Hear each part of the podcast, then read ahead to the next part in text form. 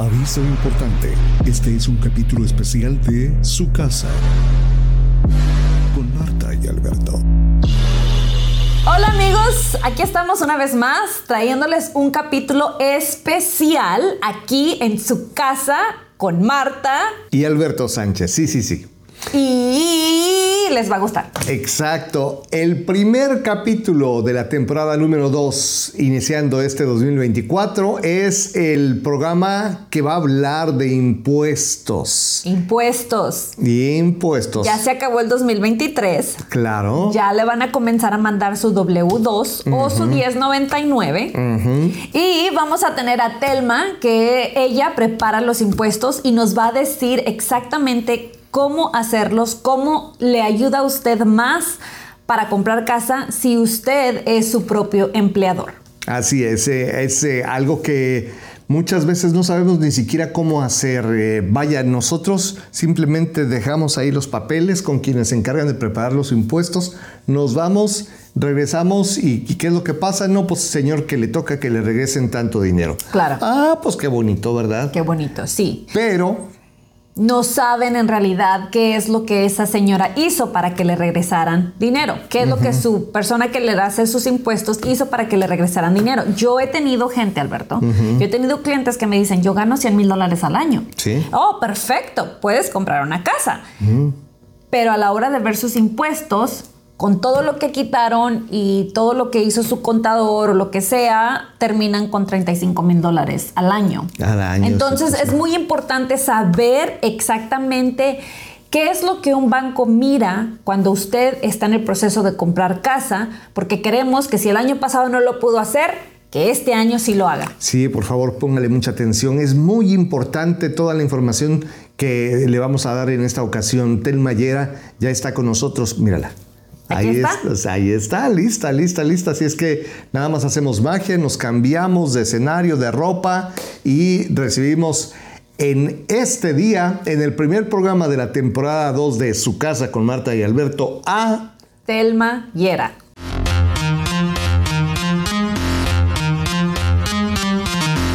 Alberto y Marta, sus servidores. Esta es su casa. Amigos de su casa con Marta y Alberto, ¿cómo están? Un gusto enorme saludarles ya en este año 2024, comenzando en pleno enero estamos y estamos con una invitada muy especial. Ya escucharon ustedes algo de lo que platicamos con Marta al principio de este programa y ella es Telma Yera. Telma, que es especialista en impuestos, estamos prácticamente ya listos para poder hacer todo este proceso que es muy importante para la compra de su casa. Telma, bienvenida, ¿cómo estás? Muy bien, gracias. Buenos días a todos. Buenos días, me gustaría que eh, te conozca la gente que no- nos ve, que nos escucha, que nos ve a través de Facebook o eh, de YouTube o que nos escuche en Spotify o a través de Apple Podcast. Telma Yera, ¿de qué parte eres? ¿De dónde eres originaria? De Monterrey, Nuevo León. Monterrey. Sí, soy regia. Uy, regia 100%. Así es. De carne asada y todo eso. Todo eso. Cerveza, Todos los domingos. Ajá. Los tigres. Ah, ¿en serio? Sí. ¿Te refieres a el grupo de fútbol? Sí. O a El los el Tigres del Norte. Bueno, todo, pero el grupo de fútbol. El grupo Sí, de fútbol, sí. ah, ok. Tigres 100%. Así es. Es, es un pleito muy fuerte, bueno, no un pleito, es una competencia muy fuerte con los rayados, Así es. La mitad de rayados, la mitad es tigre. ¿Y en tu casa todos son tigres? No. No. La mitad tigres y una, nada más una sola familia es rayada. Eh, ¿Llegaste aquí a Estados Unidos hace mucho tiempo? Sí, bueno, es, un, es, es una larga historia. Estaba aquí de niña, de niña, y regresé a Monterrey a los 11 años. Ok. Estudié en Monterrey y luego me regresé ya de 18. De 18 años, 11, con razón.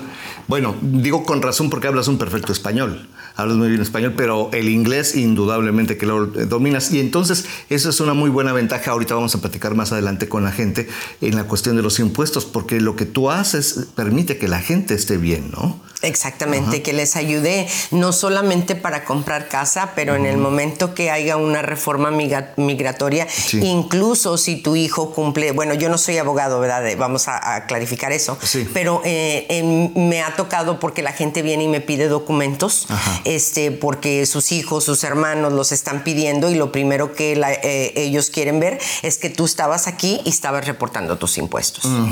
Correcto, entonces, ya que estamos hablando, ¿no eres abogado? No. ¿Qué eres? ¿En dónde trabajas? ¿Qué es lo que haces? Em, yo trabajo para mí misma. Eh, mi compañía se llama Yera y Asociados. Eh, mi entrenamiento empezó hace años. Trabajaba para una compañía de contadores que hacía auditorías con el IRS. Trabajé con ellos um, como 20 años. Em, dejé ese mercado, me metí a bienes y raíces y en el 2008, no sé si recuerdan em, lo que pasó con las casas que el gobierno empezó a darte, 8 mil dólares por comprar casa después 10 mil. Mis clientes no sabían cómo obtener ese dinero. Entonces opté por abrir mi compañía para ayudarle a toda la gente comprando casa a obtener ese dinero. Y pues de ahí se ha ido referencia, referencia, referencia y aquí estamos. Claro. En el 2024. Entonces quiere decir que eres realtor. Sí. Y eres especialista en impuestos de igual manera. Tengo una, tengo una compañía de, impuestos y contabilidad. Correcto. Entonces esto es muy importante que lo tomen en consideración, por favor, porque la cuestión es la siguiente. Muchas veces eh, nos vamos con un notario o nos vamos, eh, vaya, con alguien que sabe manejarle las teclas ahí a la computadora y hacemos declaraciones que creemos que van a estar bien y puede ser que sí, pero sin embargo no están de acuerdo en lo que se tiene que hacer para poder comprar casa en un futuro, Telma, ¿cierto? Sí, el, problema más grande que yo he experimentado es que muchas veces reciben un, eh, una 1099 como contratista, por decirlo así, de 50 mil dólares, pero después le meten deducciones de todo tipo y lo, con lo que se quedaron lo neto, por decir son 15. Entonces la gente dice, yo gané 50. No, lo que ellos van a ver son los 15. Con cuánto se quedaron después de las deducciones y pues ya no califican. Correcto, entonces, ok, vamos eh, a regresarnos un, un poquito. A ver, ¿Quiénes son los que deben de pagar impuestos? Los ciudadanos, los nacidos únicamente aquí, los residentes legales, eh, la gente que no tiene eh, un estatus migratorio regularizado, pero que tiene un número de ITIN. ¿Quiénes? ¿Quiénes, este Telma? Todos los que trabajamos en Estados Unidos, es legal o ilegal, debemos de reportar nuestros impuestos. Eh, si ganas dinero, aunque no tengas una 1099, si cortas eh, yardas, si limpias casas, lo que sea, y aunque no te den 1099, tú puedes sacar un total con tus estados de cuenta de banco y hacer tu reporte. Obviamente, si tú tienes 30 mil dólares de deducciones, pues es, lo tienes que poner, ¿verdad? Tienes que poner tus deducciones igual que tus ingresos. Eh, hay una cuestión muy importante aquí. Eh, bueno, trabajamos con mucha gente que, que no tiene un estatus migratorio regularizado. Eh, entonces, mm, en muchas ocasiones, Telma, hay un problema. existe el temor de acercarse siquiera a preguntar porque consideran que a lo mejor entonces el IRS o el contador o quienes preparan los impuestos eh, va a llamar a la gente de, migración y van a correr el peligro de irse. Entonces, por eso muchas veces la gente no reporta impuestos. ¿Existe algo así? No. ¿Tú reportas que esta persona no, no tiene que estar aquí, que se salga? No, incluso la IRS tampoco, porque las agencias no se comunican. Por ejemplo, el Seguro Social no se comunica con emigración o la policía. O sea, eso es completamente aparte de migración. Eso no tiene nada que ver. El IRS, si tú mandas una aplicación, te otorga un número DITIN. Ese un número para poder reportar tus impuestos, no importa tu estatus legal. Y ese número sale a nombre de la persona que está trabajando. a nombre de es conveniente, eh, digo, yo sé que no eres abogada, eh, pero como especialista en impuestos, ¿es conveniente que la gente haga sus impuestos bajo su nombre? Oh, definitivamente, es su nombre y su ITIN personal. mucha gente trabaja con un seguro social que no les pertenece, pero a la hora de reportar, reportan con su ITIN, volviendo a lo mismo. No soy abogado, en mi experiencia de mis clientes Eso les ha ayudado cuando van a inmigración a, tratar de obtener sus documentos, porque le enseñan al gobierno que están aquí, que pagan sus impuestos y, son personas que vienen a superarse, que es lo que quiere ver inmigración. Claro, me quedé confundido. ¿Qué es lo que les va a servir? ¿Que hayan trabajado con eh, un número eh, eh, con su propio nombre o que hayan utilizado el seguro de otra persona? No, les va a servir que hayan reportado, porque esa es la única manera que tú puedes comprobar. Por ejemplo, en la última amnistía que hubo, este, la única manera de comprobar que estuviste aquí es reportando tus impuestos. Es decir, yo, Alberto Sánchez, eh, supongamos que no tengo seguro social, yo tengo que sacar un número de ITIN a mi nombre, Alberto Sánchez, y trabajar con él. Sí. Ahora las reglas han cambiado. Antes tú podías mandar una aplicación y te mandaban un ITIN. Ajá. Ahora no. Ahora tiene que ir acompañado de un income tax para que te lo otorguen. Si tienes un ITIN y no has reportado impuestos los últimos tres años, para el 31 de diciembre va a ser cancelado. Ellos quieren solamente dar el número a las personas que lo están usando. Eh, incluso el ITIN es válido para sacar un préstamo de una casa, si tú puedes comprobar que has reportado tus impuestos. Pero ¿qué pasa si apenas lo estás tramitando, si es la primera ocasión? Eh, te, lo tienen que dar, ¿cierto? El sí, número de... sí, te lo tienen que dar. Es un poquito más más tardado, porque la IRS tiene un departamento este, para ITIN y son muy tardados. O sea, yo he visto que se tardan 6, 7 meses.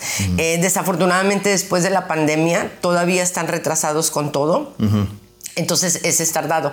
Pero ya recibiéndolo, cada año puedes reportar electrónicamente como un seguro social es aceptado. Claro. Entonces eso, eh, a ver, hay que tomarlo en consideración porque eh, muchas veces pensamos pues que seis meses, siete meses, ocho, un año es, es mucho tiempo perdido o es muy tardado. ¿Cuánto tiempo, cuántos años lleva usted aquí? A ver, nada más reflexione. ¿Cuántos años lleva usted aquí? Y nos hacemos como que la Virgen nos habla y decimos, no, no, no, mejor yo me quedo acá con todo y no reporto nada, me va mejor. ¿Sí me va mejor con eso, Telma? No, pues definitivamente no, porque ¿qué es lo que pasa? Si llega a haber una amnistía, ¿verdad? Sí. O, su hijo cumple 21 años que lo puede pedir, usted no va a tener cómo comprobar que había estado aquí, porque va a tener que empezar desde un principio a hacer su ITIN, que se puede tardar un año. Este, hay muchos cambios sucediendo especialmente ahorita, con tanto problema en otras partes del mundo, las reglas de migración están cambiando todos los días, entonces eh, es muy beneficial que lo saque y que empiece a reportar, porque si algo llega a pasar, usted tiene su comprobante de que es, la única manera que va a poder comprobar. Correcto. Bueno, entonces eh, ya hablamos... Eh, cosas específicas acerca del ITIN number. ¿Cuál es la diferencia con el seguro social? Cuando reportas con un seguro social te dan todos los beneficios. Por ejemplo, si ganas de, abajo de cierta cantidad, te van a dar los créditos. Eh, si reportas con un ITIN, muchos de los créditos no, no te los dan. O sea, no, no vas a calificar para esos créditos porque de antemano el IRS sabe que ese número es para una persona que no tiene documentos. Entonces, como no tienes documentos, no tienes derecho a los... Eh, a los a todos los a todos los beneficios que tiene una persona que está legal. O sea, es la verdad. Entonces, seguro social lo obtiene una persona que está de una manera legal, en, un estatus legal que solicitó ser un residente permanente o que eh, se hizo ciudadano o que es un inversionista que viene con dinero, en fin, gente que está autorizada para estar aquí de una manera legal y se le otorga un número de seguro social para poder hacer declaraciones, negocios, comprar casa, etcétera, eh, aquí en Estados Unidos. Exacto, sí. Va a tener todos estos beneficios de los cuales tú hablas, pero a pesar de que la gente que eh, eh, no tiene un estatus legal en Estados Unidos, si hace sus declaraciones con ITIN, a pesar de no tener todos los beneficios, sí, sí tiene algunos, como es el hecho de eh, tener un préstamo para comprar casa, sí. Puedes sacar un préstamo para comprar casa, eh, puedes sacar crédito, eh, puedes, este, tienes, tienes bastantitos beneficios, puedes abrir una cuenta de banco, o sea, de antemano tienes mucho, lo único son los créditos del IRS, obviamente que no son iguales para los que tienen seguro, los que tienen ITIN, pero aparte de eso tienes muchos beneficios de tener un ITIN. Eh, si eh, la gente está pensando ahora que está comenzando el año en hacer su declaración, ¿qué es conveniente? ¿A dónde es conveniente acudir o con quién? ¿O simplemente se meten a la página del IRS? ¿Tú qué recomiendas? Pueden meterse a la página del IRS. Lo, lo que yo les recomiendo es que a donde usted vaya, haga preguntas, porque al final del día usted es el que firma ese income tax y si llega a haber un problema, usted va a ser responsable, no la persona que se lo preparó. yo en mis años de experiencia han venido personas este, que conmigo tienen que pagar y a donde fueron el año anterior. No, cuando reviso el año anterior les han puesto créditos de universidad. Yo les pregunto que si fueron, me dijeron que no. Eh, les han puesto créditos de donaciones a una iglesia exageradas, como 10 mil dólares. Les pregunto que si hicieron esas donaciones y me dijeron que no. Entonces es muy importante que a donde usted escoja ir, haga preguntas de lo que le ponen en su documento, porque al final del día es la firma suya entonces usted va a ser responsable en caso de una auditoría. Fíjate, a ver, me estoy acordando de, un caso eh, muy, muy, muy claro de una persona que en alguna ocasión solicitó crédito eh, teniendo ITIN number. Eh, pero resulta que sus declaraciones eran muy bajas, muy bajas, 18 mil al año, menos de 20 mil, menos de 20 mil. Sin embargo, a la hora de ver sus estados de cuenta eran enormes, de, cientos de miles de dólares. A la hora de hacer la declaración, eh, pues aparentemente tenía muchos egresos, aparentemente, no lo sé.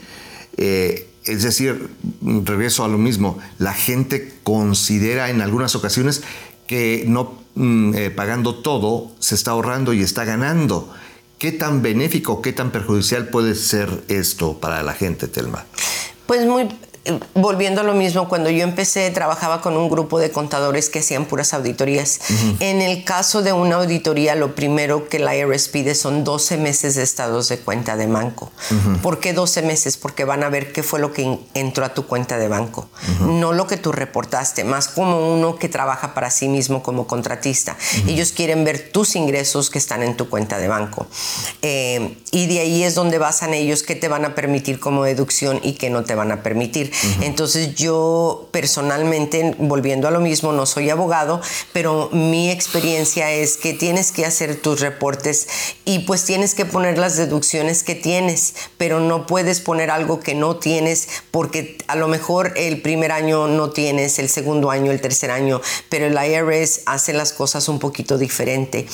Ellos nunca te hacen auditoría en el mismo año. Ellos esperan mm. tres o cuatro años para hacerte auditoría porque te van a cobrar penalidades e intereses. Si en ese año del 2019 y estamos en el 2024 te hicieron auditoría y te encontraron un error, te van a ir a abrir todos los años hasta el corriente. Ok, ok. Entonces, por ejemplo, la compañía donde yo trabajaba era representar a personas con auditoría, tratar de, encontrar cómo no pagaran tanto y, hacer un settlement con el IRS. Ok, está bien, te van a pagar la diferencia, pero vas a cerrar todos los otros años, ya no los vas a abrir. O sea, es ahí donde entra la representación. exacto, la representación para poder negociar sí. Eh, y saber qué es lo, más conveniente. Ahora, esto, además de ser, eh, si nos hacen las declaraciones bien, además de ser un gran problema con el IRS, es decir, con el gobierno, eh, me supongo que también ha, de afectar, o no, tú dímelo, en la cuestión del, del score, del crédito, o no. No, eh, no tiene nada que ver con el crédito. Este, lo que tú reportas no tiene absolutamente nada que ver con tu crédito. Eso depende de cómo tú pagues tus, deudas.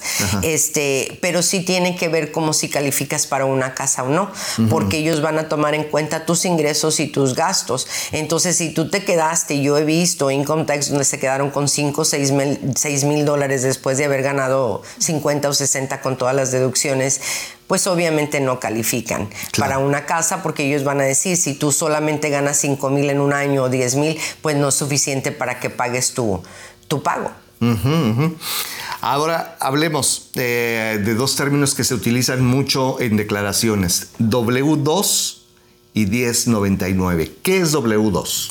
W2 eres cuando eres un empleado de una compañía. Eh, te pagan y te rebajan tu seguro social, tu Medicare y tu Federal Income Tax, que es el que reportamos anualmente. Cuando eres un 1099, eres un contratista. Durante todo el año no pagaste. Te dieron todos, si ganas 500 por semana, te dieron tus 500 íntegros.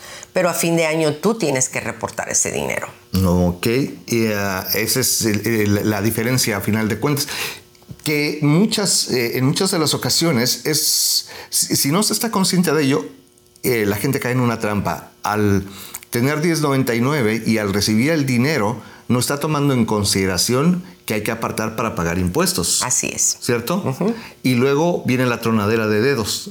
Sí, sí. Porque ya llega el momento de los impuestos y dicen, usted ganó tanto, ahora tiene que pagar tanto. Sí. ¿Sí? Uh -huh. Y ese dinero ya no existe. Ya se lo gastaron. Ya o se... ya no lo gastamos. Déjeme ya corregir eso. Sí, sí. sí, porque es muy tentador, pues ahí está el dinero. Sí, yo gané mil y me gasté mil. Ajá. Pero a veces nosotros decimos, no, pero me va a tocar pagar seis mil dólares.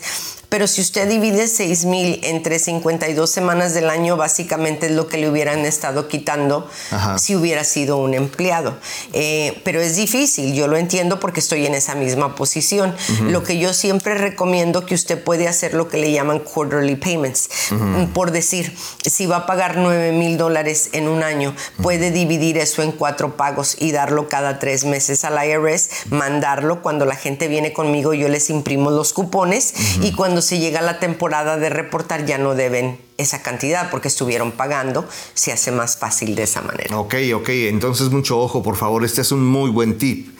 Hay que eh, dividirlo, se, sería lo más conveniente en eh, cuartos en, eh, de, de, año, ¿no? Uh -huh. Entonces, cada tres meses, juntar ese dinero y enviarlo, y para que no se le haga pesado realmente. Sí, ¿no? porque ya cuando uh -huh. llegas a fin de, de, de, tu reporte, pues debes nueve mil, pero ya pagaste siete durante los pagos, pues ya nada más debes dos. Es uh -huh. más fácil conseguir dos que, que siete. Que siete o que sí. nueve, ¿no? Sí. Eh, a, a, ver, eh, ¿qué porcentaje de lo que se eh, gana es conveniente guardar o eh, para reportarlo así trimestral o anualmente? 20% como mínimo. 20% como mínimo. Como mínimo. En algunas ocasiones, si se hizo mucho dinero, puede ser más.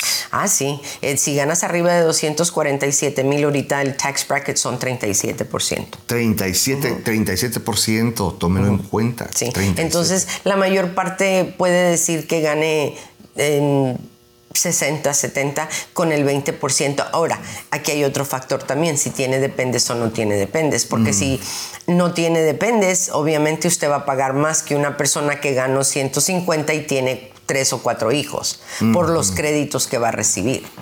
¿verdad? Mm -hmm. Entonces, en, en, en, cuestión de hacer income tax, sí. no se pueden comparar este, manzanas con, con mandarinas. ¿Por qué? Porque yo le puedo decir, yo gané 100 mil dólares y tuve que pagar 25.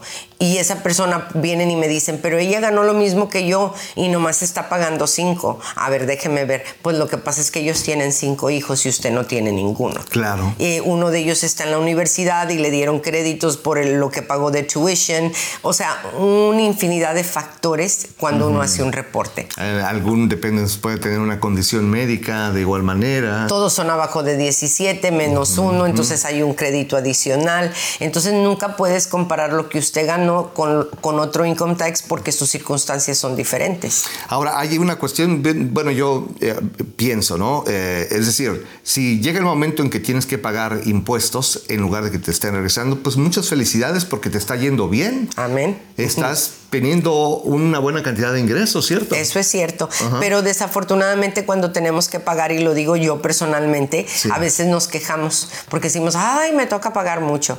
Este, pero pues es necesario sí. porque queremos ser parte pues de esta sociedad donde podemos tener beneficios de comprar casa, de comprar autos y pues hay que enseñar ingresos porque al final del día eso es lo que ellos van a ver.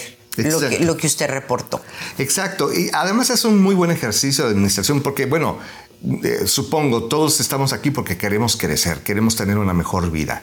Eh, y entonces para eso pues hay que hacer las cosas bien, planeando las cosas a futuro, que usted, su esposa, sus hijos tengan un mejor futuro. Entonces, hay cosas que hay que aprender como administración, Telma. Pues sí, porque mira, acabo de cerrar en una casa donde este, la muchacha es, es tiene 29 años y vivió en ese apartamento con su mamá desde que nació. O sea, tenía la señora más de 29 años pagando renta en un apartamento. Entonces, pues básicamente les pagó el edificio con tanto año. Pero lo bueno fue que empezó la muchacha ya y compró su casa. Eh, comprar una casa siempre es una buena inversión. Y volviendo a lo mismo, para que usted haga, pueda lograr eso, necesita reportar sus ingresos. Ok, entremos ahora en eh, materia de declaración de impuestos, Telma. Ya estamos en enero. Esto ya tiene que ser eh, prácticamente, ¿no? Sí. A ver, ¿cuáles son los requisitos? ¿Tú qué les pides a las personas que van a hacer su declaración de impuestos para que comiencen a hacer ese trámite? ¿Qué necesitan? Bueno, pues primero que nada, si ya recibieron su W2 o 1099, las compañías legalmente tienen hasta el 31 de enero para enviarlas por correo. Hay unas que son muy rápidas, la primera semana de enero las, las envían. Necesitas tu 1099 o tu W2. Eh, si es la primera vez que vas con esa persona a preparar tus impuestos, pues te van a pedir este, copia de los seguros sociales para, o del ITIN para ver que el número y el nombre estén exactamente iguales. Este necesitas eso. Si trabajas para ti mismo y no tienes una 1099, que traigas un desglose de tus ingresos y de tus deducciones. este, traer una hoja preparada de qué, en qué gastaste, si usaste tu vehículo, cuántas millas usaste para trabajo, para personal, eh, eh, ese tipo de cosas. Gasolina. Bueno, es una u otra. Si usas millas, no puedes usar gastos. Si usas gastos, no puedes usar millas. Ok, ok. Entonces, por ejemplo, una persona que maneja un, camión, un 18-wheeler, a ellos les conviene más usar los gastos. ¿Por qué? Porque las reparaciones, el fuel, el toll, la, lavar el camión, o sea, es mucho más grande, obviamente, que las que las, millas, sí. A pesar de que manejan y manejan. Sí, exacto, pero los gastos son muy grandes. Entonces, em, una persona regular, por decir, si usted compra un vehículo antes de, que terminó el año, usted compra un vehículo y lo quiere meter como deducción y quiere hacer una depreciación, el vehículo tiene que pesar arriba de 6 mil millas, 6 mil 6 mil libras, perdón, es 6 mil libras y es su vehículo para su trabajo, puede hacer una depreciación completa el primer año. Si le tocaba pagar mucho, le conviene porque no va a pagar, pero tenga en cuenta que a partir de eso ya no puede usar millas, siempre van a ser gastos. Entonces, normalmente uno lo hace este porque si este año me tocaba pagar mucho, pues déjame de hacer una depreciación completa, es, sección, sección 179, y no voy a pagar impuestos este año, lo más lógico, pero ya no puedo meter millas nunca más en ese vehículo, se va a quedar como gastos. Son detallitos que, bueno, se tienen que tomar en consideración y que indudablemente las personas que se dedican a hacer este trabajo de manera eh, recurrente lo saben. Entonces es muy importante, por favor, que, que se vayan acercando. Todavía tenemos algunos temas más, pero me gustaría que nos mencionaras tu número de teléfono, Telma. ¿La gente te puede llamar para, para solicitar eh, asesoría? Claro que sí. Es el 281 381-9503. El primer día de reportar impuestos de este año va a ser el 31 de enero. Ah, pero siempre estamos disponibles ahora a donde usted guste ir o donde tiene, mucha gente tiene muchos años yendo con la misma persona. Está muy bien, solamente que tenemos que hacer más preguntas, porque recuerde que la responsabilidad es suya. Si usted ve algo que no es suyo o que usted no le dio esa información, pregúntele, oiga, ¿por qué me puso esto? Porque e, yo he visto tantos casos que me podría pasar todo el día platicándole aquí, este, los casos que he visto.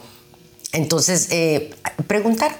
¿Sabe qué? Oiga, yo no recuerdo haberle dicho que tengo una compañía, solamente tengo un W2 porque he visto esos casos. Esta compañía no es mía. O sea, no lo haga porque no quiere pagar, poner algo que usted no hizo para meter deducciones porque usted es responsable de, de, esa planilla que se presentó. Y tarde o temprano, tarde o temprano, probablemente le vaya a tocar justificar todo eso. Y, esperemos que eso nunca suceda, ¿verdad? Pero ¿para qué arriesgarse con algo que pues básicamente lo, lo consideran un delito federal? Eh, y cada vez que sucede algo, las reglas cambian. Hace años usted podía reportar a, sus hijos si estaban en México. Y mandaba dinero y podía comprobar. El, primer caso que se dio, que pescaron al señor que ponía a todos sus hijos como que estaban aquí porque el crédito era diferente, le daban el, eh, no nada más el child tax, pero el earned income credit, le hicieron auditoría, lo hicieron pagar todo el dinero y luego lo deportaron. Porque es un caso federal mentirle al gobierno. no vale la pena. No vale la pena. Sí, de momento se siente el rey de la fiesta y eh, yo soy el, que me la sé de todas, todas, no pasa nada. No, sí, sí pasa. Indudablemente que sí pasa. Este, eh, eh, bueno, ya, ya está la gente, pues lista para comenzar. Ya sabe entonces al principio qué tiene que traer, pero es bien importante, Telma. ¿Existe una forma en la cual se hacen las declaraciones para que se orienten a la compra de casa? O simplemente es hacerlas de una manera correcta? De una manera correcta, o sea, no le ponga deducciones que no son suyas. Um, si yo le preparo sus impuestos, le voy a dar un ejemplo, y le toca pagar 4.500 y usted dice, no, yo no quiero pagar, póngale más de material. Primero que nada, no tiene recibo si tiene que comprobar. Reporte solamente lo que es para que usted pueda calificar y para que el día de mañana que le lleguen a pedir constancia de cómo, puedo, cómo puede comprobar que tiene 10 años aquí o 5 años o 6 años, el income tax. Es la única manera que le van a aceptar. a menos de que cambien las cosas con los años de experiencia que tengo en esta industria, es la única manera que usted puede comprobar.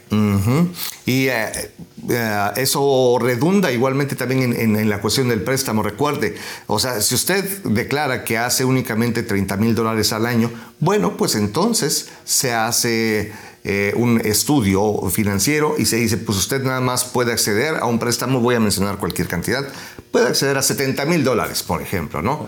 Supongamos. Y usted dice, es que la casa que a mí me gusta cuesta 200 ¿Cómo es posible que me quieran dar 70? Pues es que usted declaró algo que no debería, no, no debía de, declarar, ¿no? ¿Sí? así es. Y es que hay muchas maneras. O sea, por ejemplo, si usted tiene una compañía y compró equipo, el equipo es muy caro. Si usted hace una depreciación, le van a tomar en cuenta la depreciación como ingresos y no una deducción la persona que le prepara los impuestos le puede decir la diferencia. Yo tuve un cliente, no mi cliente de otro realtor de aquí, que compró una maquinaria eh, de 250 mil dólares y, el banco le aceptó la depreciación completa de esa maquinaria. Entonces, aunque sus ingresos no fueron muy altos, la depreciación cuenta como ingreso. Las millas cuentan como ingreso. Entonces, hay manera de cómo reportarlo. No necesariamente yo voy a poner, pues compré una computadora un sistema y me costó 10 mil dólares, rebájeselo a las taxas. No, hágalo como una depreciación para que se le ayude a usted, no está rompiendo la ley y van a ser ingresos. Y a final de cuentas, eso es nada más en,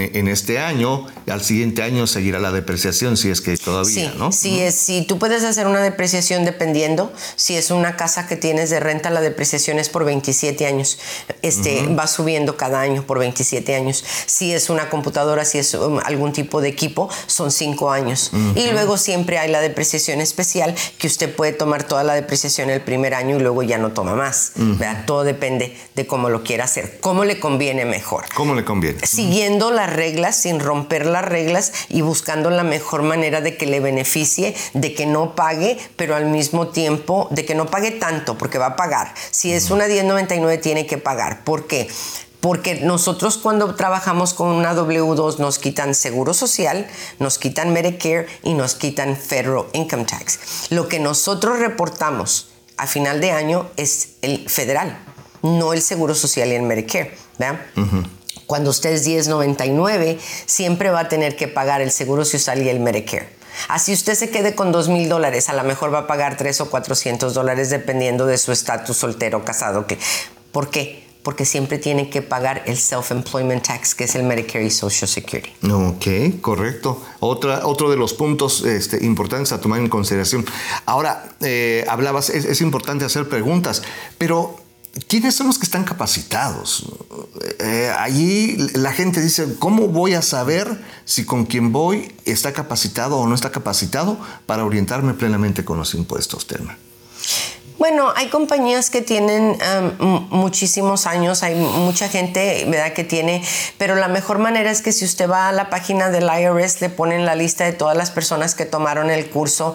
Cada año tenemos cambios y pues digo, uno puede tener em, em, mucho conocimiento, mucha experiencia, pero igual aprendemos algo nuevo cada año porque las reglas cambian cada año tenemos reglas diferentes, programas se quitan, otros se agregan.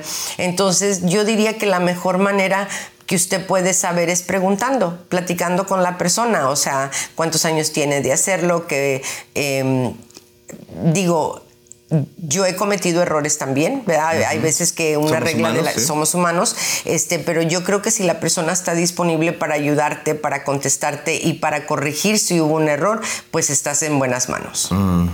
Si es alguien que dicen, eh, pues es que así son las cosas, lo quiere o lo deja, pues entonces lo deja, ¿no? Sí, o personas que no te preguntan nada, lo digo porque tengo clientes que vienen que me recomendaron que se presentaron, nada más le dieron la W2, los niños y o la 1099 y aquí está. Pues yo cómo voy a hacer un reporte si usted no me dice qué gastó, cuáles son sus gastos yo no lo puedo hacer a menos de lo que esté poniendo lo estoy inventando. Es la única manera porque yo no sé qué gastó usted. Entonces, esas son las cosas que usted tiene que ver. ¿Qué fue lo que la persona le puso? Tuve un, muchachito con una W2, pero no había pagado suficientes no le habían rebajado lo suficiente durante el año y le tocaba pagar. Y a donde él fue, la persona se tomó la libertad de ponerle una compañía que él estaba este, haciendo trabajos de cortar yardas y le puso 5 mil dólares de ingreso y 11 mil de gastos. Ah, Entonces el muchachito recibió un reembolso.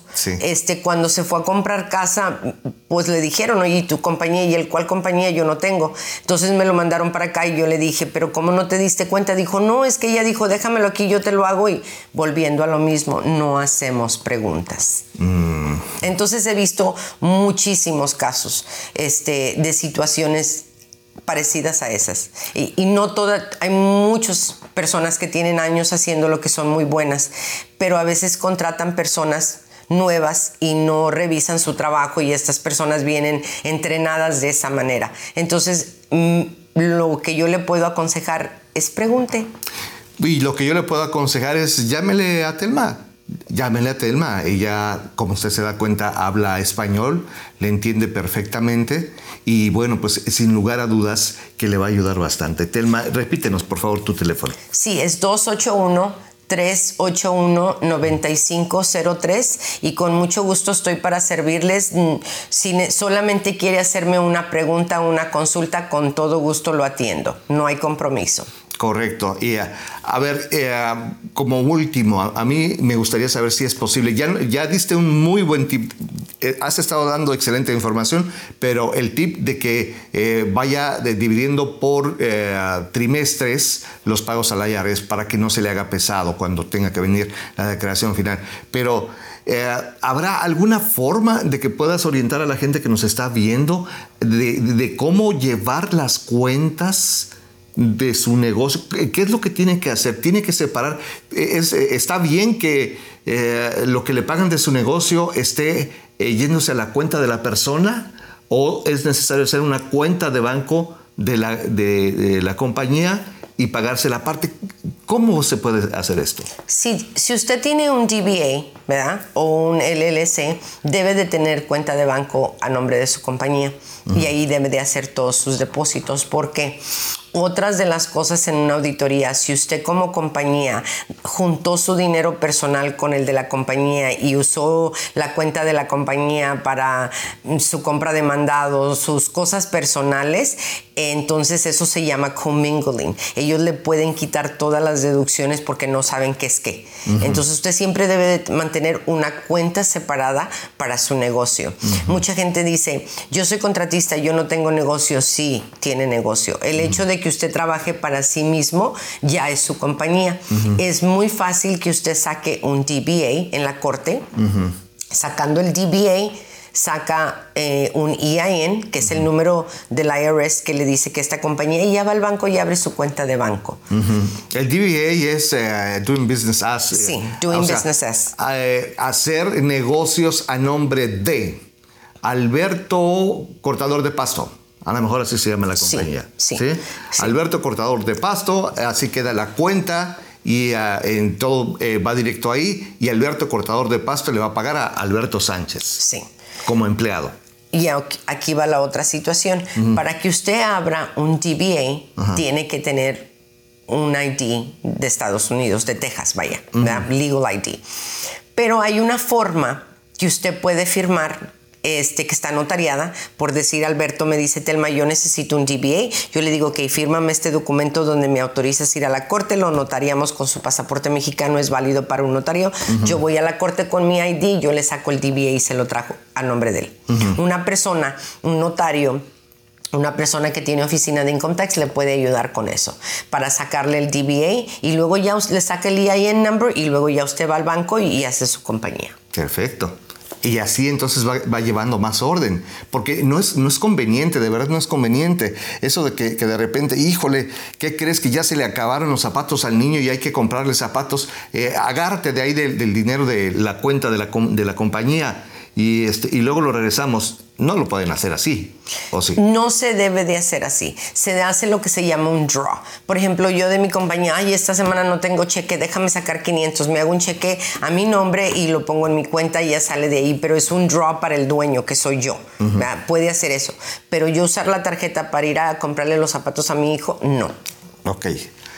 Ojo, por favor. Mucho ojo. Acérquese a los que saben. Así de sencillo.